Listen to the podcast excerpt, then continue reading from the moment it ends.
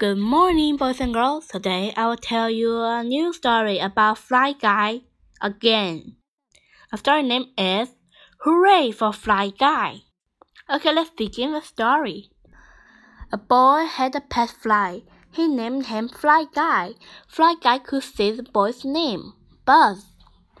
Chapter 1 Fly Guy went with Buzz to play football.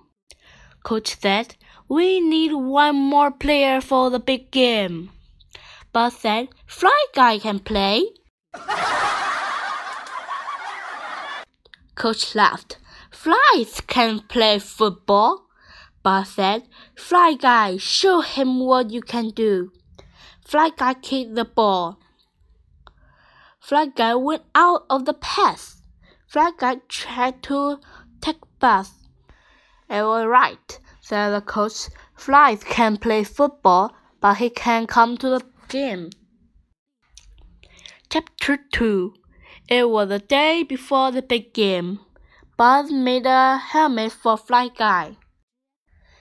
They played football, they did jump jacks, they planned a secret play, they made up a touchdown dance. They went to the big game. Coach said, a new player enjoy the team. Fly guy sat on the bench. The game started. The team soccer. Fly guy cheered.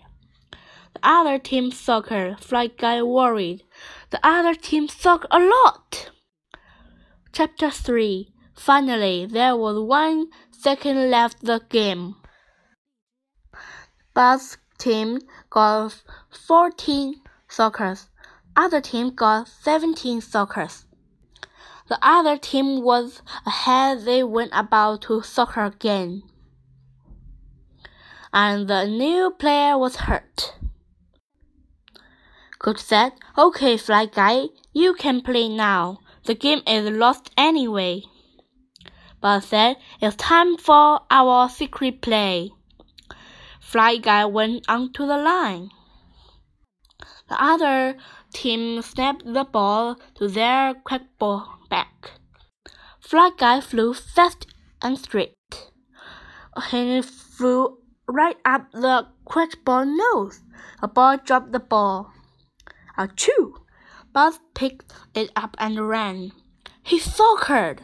Fly Guy and Buzz did their touchdown dance. And the team cheered. We won! Hooray for Fly Guy! The end. Goodbye, see you in next story, and I will tell you a new story about the fly guy.